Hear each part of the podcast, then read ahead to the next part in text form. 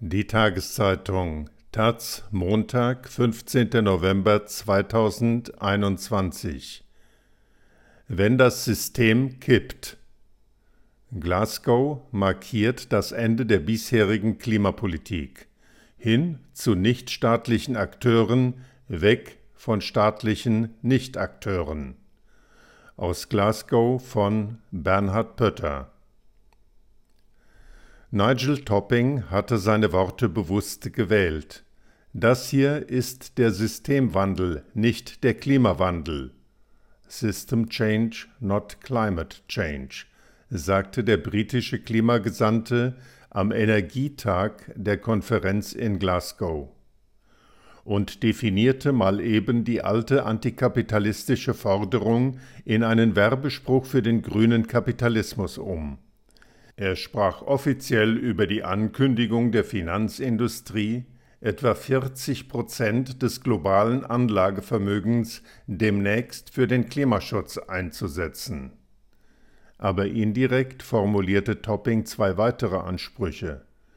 Die Slogans der KritikerInnen für sich zu reklamieren und klarzumachen, in Glasgow hat ein neues Kapitel der Klimapolitik begonnen. Die Konferenz COP26 hat gezeigt, zumindest die Sprache der Fridays for Future ist bei den Mächtigen angekommen. Großbritanniens Premierminister Boris Johnson nahm in seiner Eröffnungsrede den Vorwurf von Greta Thunberg auf, das alles sei nur bla bla bla. Der Ausdruck war überall präsent. Und der US-Gesandte John Kerry gestand, auch ich bin frustriert. Vieles davon ist durchsichtiges Manöver, um den Protesten, vor allem der Jugend, die Spitze zu nehmen. Aber es zeigt auch, dass in und um Glasgow tatsächlich eine Machtverschiebung deutlich wird, die das ganze Klimaregime der nächsten Jahre und Jahrzehnte dominieren wird. Hin zu Wirtschaft, Wissenschaft und Protestbewegungen, den nichtstaatlichen Akteuren, wie sie im UN-Jargon heißen, und weg von den staatlichen Nichtakteuren, wie sie seit einem Vierteljahrhundert die UN-Realität dominieren. Glasgow dürfte für lange Zeit die letzte COP sein, in der umfassende völkerrechtliche Regeln beschlossen wurden. Das Regelbuch des Pariser Abkommens ist jetzt fertig. Nach den Konferenzen für Regelsetzung müssen jetzt die Konferenzen zur Umsetzung folgen, sagt Christoph Balz, Chef der Umwelt- und Entwicklungsorganisation German Watch und ein Vordenker globaler Klimapolitik. Zum ersten Mal habe es auch direkten Druck auf einen Energieträger, nämlich die Kohle, gegeben. Das könne sich demnächst beim Öl wiederholen. Und die Klimakonferenz, eine eingeführte internationale Marke, werde sich umgestalten zu einem Forum, wo etwa die Finanzierung der Klimahilfen gefordert und kontrolliert werde und wo sich internationale Akteurinnen vernetzen. Man könnte hier zum Beispiel nur noch Unternehmen zulassen, die sich ernsthaft für Klimaneutralität einsetzen, schlägt Balz vor. Wie bei einem tauenden Gletscher ist beim Klima vieles in Rutschen geraten und kaum noch aufzuhalten. Im Erdsystem rücken physikalische Kipppunkte immer näher, hinter die es kein Zurück mehr ins Vorher gibt etwa ein Abschwächen der Meeresströmungen. Optimistinnen sehen auch den gesellschaftlichen Druck für ehrgeizige Klimapolitik zumindest in manchen Industrieländern kurz vor dem Durchbruch, was sich allerdings derzeit in den Koalitionsverhandlungen der deutschen Ampel kaum widerspiegelt. Im Kernbereich der Glasgow-Verhandlungen Jedenfalls hat es kleine und hart erkämpfte Fortschritte gegeben. Die reichen Länder versprechen mehr Hilfe für die Klimaanpassung.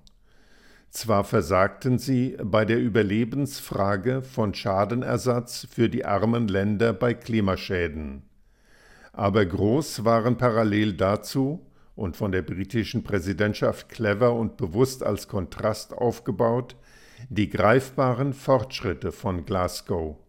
Vereinbarungen zur Reduktion des Klimakillers Methan, zum Schutz der Wälder, zum Ausstieg aus der Kohle, zum Ende des Verbrennungsmotors, zur Umschichtung der Finanzströme. Und dann kippt auch noch ein anderes System.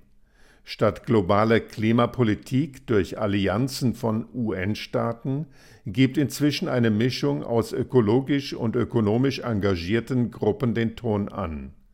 Umweltgruppen, die weltweit protestierende Jugend, aber auch globale Unternehmen, die kühl mit Zukunftsmärkten und technologischen Durchbrüchen kalkulieren und naturgerechten Wohlstand versprechen. Glasgow hat diese Verschiebung deutlicher gemacht als je zuvor. Da die Beschlüsse unverbindlich sind, liegt vieles in den Händen der Bewegungen und Unternehmen. Eine solche Privatisierung der Klimapolitik wäre bis vor kurzem undenkbar gewesen. Sie zeigt, die Klimapolitik der letzten Jahrzehnte ist am Ende. Was jetzt kommt, ist anders, neu, dynamisch. Und es wird ganz neue Gewinnerinnen schaffen. Und wenn die Politik nicht sehr aufpasst, die gleichen alten Verliererinnen. Begonnen hat der Niedergang der staatlichen Klimapolitik bei der gescheiterten Klimakonferenz in Kopenhagen 2009. Damals wurde klar, ein völkerrechtlich verbindliches Regime mit Verträgen, Regeln und Strafen bei Nichteinhaltung war nicht durchzusetzen. Zu sehr wehrten sich die Industrieländer gegen Auflagen und Kosten, zu sehr scheuten die Schwellenländer wie China und Indien Grenzen für ihr Wirtschaftswachstum. Als Konsequenz daraus wurde das Pariser Abkommen 2015 ganz anders angelegt. Alle verpflichten sich auf ein gemeinsames Ziel. Aber jedes Land tut nur das, was es freiwillig in seinen Klimaplänen definiert. Juristische Konsequenz bei Nichteinhaltung? Keine nur ein schlechter Ruf. Gleichzeitig wurde in und um Paris aber die Zivilgesellschaft zum Aufpasser. Eine globale Landschaft aus Thinktanks, Unternehmensberatungen, Analystenbüros, Rechenzentren, Forschungsinstituten, Stiftungen und Umweltorganisationen misst inzwischen den Anspruch der Klimapolitik in den Ländern an der Wirklichkeit. Gegen die mediale Macht der Gütesiegel wie Climate Action Tracker oder Climate Change Performance Index kommen Regierungen kaum an. Die Zahlen- und Analysegewitter aus dem World Resource Institute haben großen Einfluss. Investoren hören auf die Warnungen der Carbon Tracker. Und niemand kommt an der wütenden Jugend vorbei, die vor allem in Industrieländern ihren Ärger über die Klimapolitik laut auf die Straße trägt. Die jungen Menschen beeinflussen Wahlen und Entscheidungen und haben stark dazu beigetragen, das Thema in den Medien zu halten genau wie die Wissenschaft, die inzwischen in Starkregen und Stürmen nicht mehr nur eine Laune der Natur sieht und das auch deutlich sagt. Schließlich hat die wirtschaftliche Entwicklung seit Paris große Fortschritte gemacht. Wind und Sonnenstrom wurden billiger als alle anderen Energien. Finanzierungen für Öl-, Gas- und Kohleprojekte sind auf dem freien Markt kaum noch zu bekommen. Der Verbrennungsmotor steht unter enormem Druck. Die Unternehmen treiben inzwischen die Regierungen vor sich her, sagt Bob Ward, Klimaexperte der London School of Economics. Immer mehr Konzerne, so Ward, machen klar, dass sie schnelleres Handeln beim Klimaschutz erwarten. Energieunternehmen, die grün werden wollen, Banken und Versicherungen, die langfristige Anlagen sichern müssen, Autokonzerne, die Klarheit über die nächsten Modellreihen brauchen. Das ist die größte Gelegenheit für gute Geschäfte in diesem Jahrhundert, sagt Ward. Wie wichtig der Einfluss der informellen AkteurInnen schon geworden ist, hat nun auch der UN-Generalsekretär anerkannt.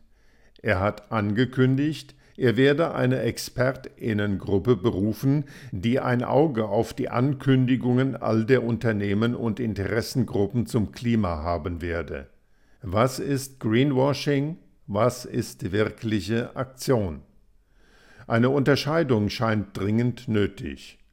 Und die UNO gibt damit aber auch zu, dass sie die Entwicklungen nicht kontrolliert, sondern ihr im besten Fall nur einen Qualitätsstempel aufdrücken kann. So dynamisch also die Klimapolitik unter dem Druck der Kapitalinteressen zu werden beginnt, so gefährlich kann diese Entwicklung für die Ärmsten der Armen werden. Denn wer als Land, Region oder Volksgruppe nichts auf dem Markt des Klimakapitalismus anzubieten hat, fällt hinten runter. Wir verlassen Glasgow mit leeren Händen, aber moralisch stärker, sagt Mohamed Ado, erfahrener COP-Beobachter, Aktivist für die verwundbarsten Bevölkerungen und Chef des kenianischen Thinktanks PowerShift Africa. Der reiche Norden könne die Ansprüche der Armen auf Schadenersatz nicht länger ignorieren. Im nächsten Jahr auf der COP in Ägypten werde sich diese Forderung durchsetzen, so hofft er. Für ADO sind die Nebenbeschlüsse von Glasgow zu Methan, Wald oder Kohleausstieg leere Versprechen. Das hier ist nicht der Ort dafür, das ist ein multilaterales Forum. Wenn die Länder es ernst meinen damit, sollen sie diese Versprechen in ihre Klimapläne einbauen. Bisher garantiert das UN-System den armen Staaten nicht viel, aber immerhin einen Platz am Verhandlungstisch, eine Stimme für ihre Beschwerden und Vorschläge und die Vetomacht einstimmige Entscheidungen der UN-Konferenz zu blockieren. Wenn aber immer mehr Entscheidungen außerhalb des Plenums fallen, schwindet diese Macht. Deshalb ist Klimapolitik insgesamt auch nicht am Ende, sondern wird anders und viel entschlossener geführt werden als bisher, hoffen die Klimaschützerinnen weltweit. Die Politik müsse nicht nur den Rahmen für die Wirtschaft setzen, sondern auch lebenswichtige Elemente wie Anpassung an den Klimawandel oder Schadenersatz regeln. Das Geld dafür soll teilweise von den Unternehmen kommen. In Glasgow wurde etwa eine Abgabe auf den globalen Emissionshandel beschlossen. Die benötigten Hilfsgelder für Klimaschutz, Anpassung und Schadenersatz sind schließlich so gewaltig, dass sie alle öffentlichen Kassen sprengen. Statt der schon jetzt mühsam zusammengekratzten knapp 100 Milliarden Dollar jährlich ist etwa mit dem Zehnfachen zu rechnen. Und je länger echter Klimaschutz dauert, desto teurer wird er. Trotz ihres Machtverlusts können die UN-Staaten rund um die zukünftigen COPs zu weitreichenden Beschlüssen kommen. Denn für Bob Ward haben die reichen Länder durchaus ein eigenes Interesse, den Armen zu helfen. In den Schwellenländern liegen die Wachstumsmärkte der Zukunft, und kein Unternehmen will seine Lieferketten aus diesen Regionen durch klimabedingte Ausfälle unter Stress sehen. Auch für Christoph Balz ist klar, dass die Industrieländer kein Interesse daran haben, ihre Nachbarn verarmen zu lassen, allein schon wegen Sicherheits- und Migrationsfragen. Europas Zukunft hat auch viel mit Afrika zu tun. Der nächste Green Deal der EU muss den Kontinent mit einbinden. Wo die eine Klimapolitik aufhört, fängt die nächste gleich an.